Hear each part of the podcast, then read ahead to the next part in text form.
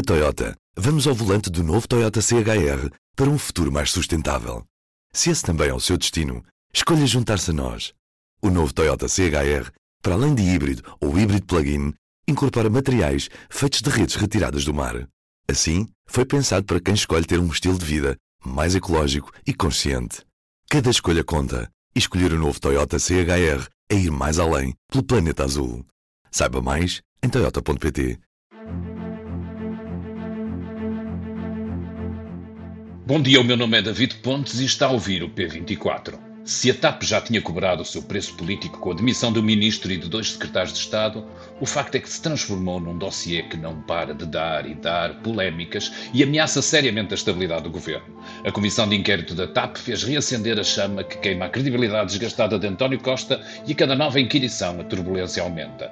Na semana passada foram Cristiano Mier Weiner, a CEO, e Alexandre Reis, a ex-administradora. E ontem, à hora que gravamos ainda está a decorrer, foi a audição do Manuel Beja, o presidente do Conselho de Administração da TAP, escolhido pelo governo antigo e que o governo atual demitiu. Os episódios da semana passada levantaram uma série de polémicas, das quais a oposição, especialmente à direita, deitou mão para atacar António Costa, que antes de partir esta semana para a Coreia do Sul, deixou uma vontade irrealizável. Se fosse agora, teria demitido o secretário de Estado, Hugo Mendes, por causa do e-mail em que ele aconselhava a CEO a mudar o dia de um avião para agradar ao Presidente da República. E vai dizendo, António Costa, que consequências políticas só mesmo no fim da comissão de inquérito. A TAP voa para muito lado, mas ainda não para o passado, pelo que é no presente que Marcelo Rebelo de Sousa quer ver o governo governar mais e melhor, enquanto vai resistindo aos apelos, nomeadamente da Iniciativa Liberal e do Chega, para dissolver a Assembleia da República e convocar novas eleições.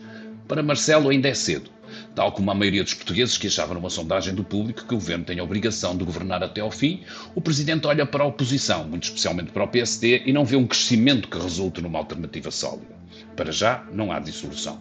Mas com a inflação, com a pressão da guerra, agitação social nas ruas, o PRR atrasar, será que Costa aguenta? Será que está a precisar de um gesto mais significativo, uma grande remodelação que faça uma espécie de reiniciar da máquina e mostre que o Primeiro-Ministro e o Governo perceberam alguma coisa? Para fazer o balanço do que já sucedeu com este dossiê e nos ajudar a olhar em frente, tenho comigo a redatora principal, Ana Salapes. Olá, Ana. Tu já tiveste a oportunidade de ouvir um pouco do Manuel Beja, já ouviste alguma parte, continuamos a, a, subir o degrau da polémica, ele continua a apresentar razões, nomeadamente críticas, sobre esta confusão entre aquilo que é uma empresa privada e a pública e fez de uma maneira razoavelmente sólida. O que é que achaste? Achei que, que a cada nova. De facto, isto é, é seu problema, porque nós estamos na quinta, eh, na quarta audição apenas, e são 60. Se isto continua assim, à medida que, que vai, eh, enfim, eh, António Costa disse hoje que vão ter, ser retiradas as relações políticas, consequências políticas, e como tu próprio disseste, acabaste de dizer, eu não sei qual será a consequência política que isto vai acabar por ter e se, e se não vai ser preciso, de facto, que o poder presidencial de dissolução da Assembleia da República e o Primeiro-Ministro não irá pelo seu pé, porque tudo isto atinge o Primeiro-Ministro. Porque o Primeiro-Ministro, independentemente, Pedro Nuno Santos já acabou, já não é Ministro, nem sequer sabemos se ele tem ainda hipóteses do seu sonho de vir a ser líder do PS. Já, mas, se fez o que fez, foi porque Costa, o Primeiro-Ministro, deixou. Também é preciso eh, dizer que, sendo uma empresa estratégica como a TAP, conhecendo Costa, quer meter o nariz em tudo. Sempre. E sempre dominou tudo. Ele é uma pessoa que controla os dossiês importantes. Eh, ele também é corresponsável pelo Deus dará. Até porque parece haver aqui um padrão que, que ultrapassa, obviamente, o titular do cargo. Quer dizer, nós assistimos à, à queda de, quer do Pedro Nuno, quer do, do secretário de Estado na altura, e hoje a polémica transferiu-se para o atual titular da, da, da, pasta das infraestruturas e também para o, para, para o atual Ministro das Finanças. Em comum, o que é que eles têm todos? O mesmo Primeiro-Ministro. Tem o mesmo Primeiro-Ministro. Podiam ter uma peça no Observador eh, onde Costa tinha uma, onde era apresentada uma versão em que Costa, a versão de António Costa era a linha A, Pedro Nuno Santos está-me a deixar sozinho porque desapareceu enquanto está, uh, estou, estou feito com a tempestade. Ora, mas quer dizer, aquilo não era uma coligação, Pedro Nuno Santos não era um governo de coligação, eh, não era CDS-PSD, isto, aquilo não era um governo, era um governo PS, ele era o secretário-geral do PS. Portanto, estava, agora, isto é uma coisa. De, Costa furioso porque Pedro Nuno Santos o deixou sozinho. Então o homem já se demitiu, deve estar a, enfim, uh, e não retomou o seu papel como parlamentar, não é suposto que vá de falar, com certeza, na Assembleia da República, na Comissão de Inquérito. E depois tem outra parte, que essa para mim acho trágica e que demonstra que a estratégia de Costa, que Costa já está muito acossado, é o que aquele texto me, me, mostrou, é que quando diz que António Costa achava que o Hugo Mendes era um inepto, mas que o Pedro Nuno Santos exigiu que ele fosse secretário de Estado. Agora então estamos mesmo, está um delírio, porque António Costa, se achava que o secretário de Estado era um inepto e não gostava, não o aceitava, porque é o primeiro-ministro que manda. Ainda é o primeiro-ministro que manda. Que a ideia de que aquilo podia ser um governo de coligação é absolutamente assustadora. Nós sabemos que os equilíbrios em todos os grandes partidos são respeitados, que o Pedro Nuno Santos tinha muitas, muitos apoiantes no aparelho do PS, que tanto no PSD, bem, o PSD tem mais mania da limpeza do que o PS. A limpeza no sentido de, de, de pôr o, o outro o outro grupo, a outra tendência a afastar, o Rio afastou, Manuel Ferreira afastou, o Passo Coelho e para assim sucessivamente. O PS não, tenta fazer alguma, por muito que António Costa... Agregação, não é? Uma coisa da agregação, não é? Ele, ele de alguma forma, e isso foi é. criticado no início de, de, deste Executivo, a ideia de meter todos os concorrentes na linha de partida para a sua sucessão dentro do, uma, dentro do governo. Tolice. Isso foi uma grande tolice da parte de António Costa. Aliás, eu lembro-me que o, o Congresso foi absurdo porque ele até pôs os, todos os, os assessores. Foi ele que trouxe para o debate do Congresso a sucessão, ao pô-los todos ali, alinhadinhos. Numa... Ele não devia estar preocupado com a sucessão a esse ponto, uh, penso eu. Uh, era, devia estar preocupado em fazer um governo forte e um governo que não o deixasse cair. E este deixou-o cair. ele terá capacidades para fazer outro governo? Eu não sei. É, é, isso que eu te pergunto, oh, Ana. Se, se ele, se tu, tu, tu, pelo que tu descreves, ele já começou a disparar para outro lado, até internamente, para todos os lados, mas até internamente, mas terá essa capacidade para olhar, por exemplo, para esta possibilidade. Ele sempre tem rejeitado ao longo dos anos uh, remodelações, epá, só a custo é que, de, é que substitui ministros. Apesar de tudo, esse seria provavelmente um gesto que permitiria aos portugueses olhar para isto como uma espécie de recomeçar. Epá, é, é, o primeiro-ministro seria o mesmo, como tu dizes, mas haveria aqui sempre uma ideia de que se assumiu o custo político uh, de, de, tudo aquilo que se tem passado, e estou aqui não só a falar da TAP, mas a repescar, obviamente, todos os pequenos, de, pequenos casos que aconteceram ao, ao, longo de dezembro. Ele teria ginástica para isto, tu que o conheces, percebo que acho que não. Eu acho que ele já está cansado. É que há um problema aqui, é que eu acho que António Costa, que é de facto um dos uh, mais pragmáticos, talentosos, uh, capazes políticos portugueses, está cansado. Já está cansado, já parece que está. Uh, que já não toma, já não, não domina a casa, que, que as coisas é, é, evidente que os cargos de poder, nomeadamente os cargos executivos, têm um tempo. Eh, para lá disso, as pessoas eh, ficam esgotadas, porque não é um trabalho de 35 horas semanais, é um trabalho em que há aquele tempo para dormir e o resto do tempo é todo ocupado. Portanto, e nota-se em António Costa, embora ele de vez em quando consiga fazer uns bonitos, como se diz, no Parlamento e aqui e acolá. E agora, esta, esta frase que vai ser retirada das consequências políticas, não sei se retirada das consequências políticas é deixar cair Fernando Medina, porque deixar cair Fernando Medina vai ser uma coisa, seria uma coisa muito dura para ele, e há quem ache que deixar cair Fernando Medina é deixar cair o governo completamente. E, e acabou. Se não será mesmo uma, uma, uma, um reconhecimento do, da, da responsabilidade política do próprio que não se vê com, com ganas, eh, a, a, palavra é à espanhola, é para ser lida à espanhola, mas com aquela, de, aquela capacidade de. de, de aquela governar. energia, não é? Aquela energia, ele perdeu energia. É, uma, é um homem que perdeu energia perdeu energia há algum tempo, ou seja, tudo isto passou na TAP, nas barbas dele. E aquela, mesmo aquela coisa de Pedro Nuno Santos exigir que fosse só com ele é que se falasse e não com as finanças, isto obviamente, isto não faz sentido que o Ministro das Finanças tivesse proibido de falar com, com a TAP. Isto, mais uma vez, hoje o Sherman veio, veio repescar o que já sabíamos de, daquela ordem que havia das infraestruturas. António Costa tinha que ter uma palavra sobre isto, bolas, era a TAP. Era tapa-tapa, não era uma quinta de Pedro Nuno Santos. Era, ele era corresponsável. Não, a TAP são 3 mil milhões de euros. São um gesto dos mais significativos políticos do seu primeiro executivo. É ainda um dossiê que não está, que não está fechado. É como tu dizes, não é uma coisa qualquer. Não, não é uma coisa qualquer. Não, não, ele é absolutamente corresponsável por todos estes erros e disparates e coisas absurdas que foram feitas neste tempo e de facto vir agora chorar-se que o secretário de Estado era mau. Eu também acho que o secretário de Estado era mau, não devia estar lá nunca no sítio. Agora, por amor de Deus, eh, quem, quem? Eh, António Costa já terá recusado alguns secretários de Estado ao longo destes sete anos de governo e terá vetado algumas pessoas que lhes foram propostas, o que é normal. Agora, Quer dizer, António Costa tinha medo de Pedro Nuno Santos para não o deixar, eh, para, não, para, para o deixar em roda livre. É um bocadinho absurdo, tendo em conta que então, o nosso dinheiro está lá enfiado na TAP e o primeiro, nós merecemos que o Primeiro-Ministro estivesse com o nariz dentro daquele dossiê. Como, aliás, pareceu estar em alguns momentos mas a partir daí acho que esta desresponsabilização uh, de António Costa assusta-me um bocado Sim, e, e, é, oh, Ana, e é provavelmente reflexo também da, da, da, relação entre António Costa e Pedro Nuno Santos e, daquilo que tu falavas há bocadinho, de, de enfiar no, dentro do, do, do, de ter se preocupado em parte que, que o governo fosse um reflexo dos problemas do Partido Socialista e não propriamente a concentrar-se em que fosse um, uma solução para os problemas do país. Que era o fundamental. Um governo não, não é para ser, não é para, não é para servir o partido, é com as pessoas do partido, com as melhores pessoas do partido. Também não sou a maluca dos independentes. Eu estou a dizer a maluca dos independentes porque há uma grande, uma grande mania na nossa comentariado político, ou classe política, ou sei lá o que, achar que os independentes são a salvação de tudo. E não são.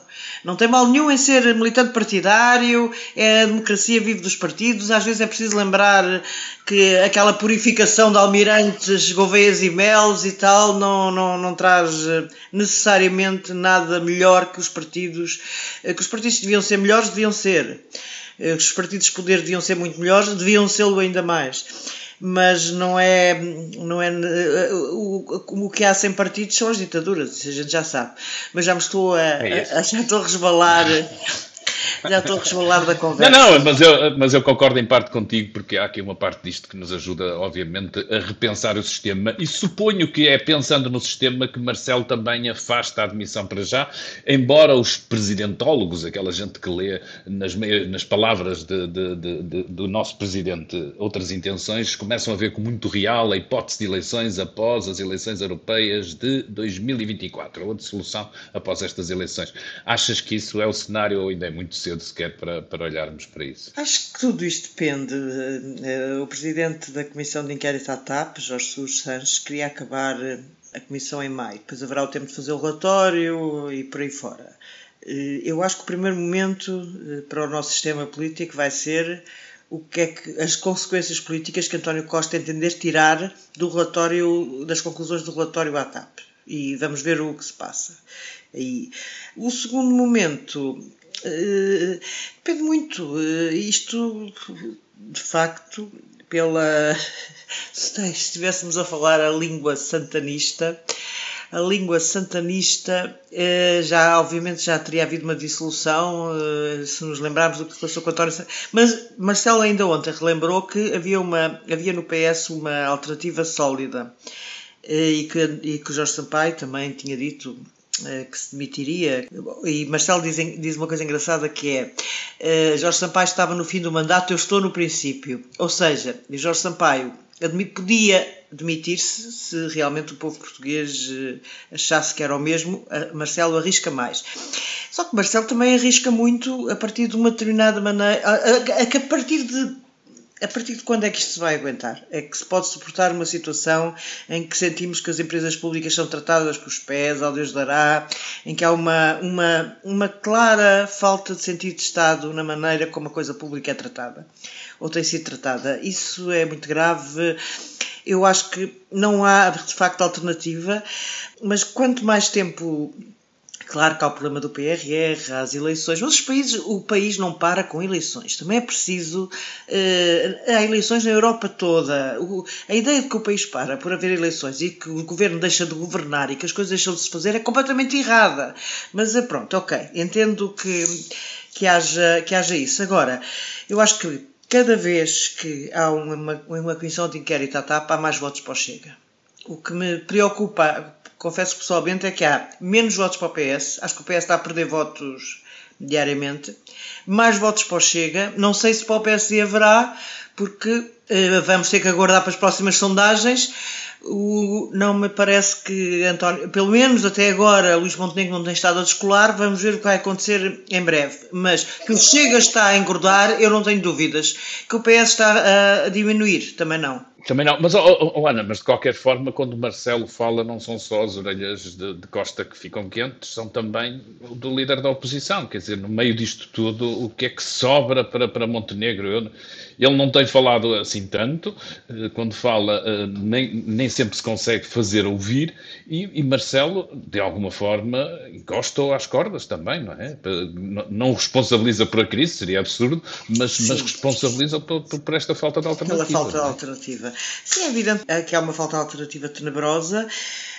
Eu acho que se chegarmos de facto às europeias e imagina que temos um empate técnico entre o PS e o PSD, que o PS não perde assim tanto, perde relativamente à maioria absoluta, evidentemente, mas fica ali no empate técnico, aí eu acho que vai haver, vai haver mudanças no PSD. Aí acho mesmo que vem Pedro Passos Coelho, eh, que neste momento eu acho que os, os sociais-democratas estão a fazer contas e devem achar que é o melhor que podem arranjar depois destas tragédias todas que se lhe sucederam. Como é um homem novo, está, está capaz disso penso que vai, aí vai haver mudança. Acho que Montenegro não, não consegue sobreviver a uma vitóriazinha ou uma. Como é que foi aquela do seguro? Uma vitória pequenina. Era uma, uma vitória. vitória um pouco um pouquinho, um pouquinho, um pouquinho, era isso mesmo.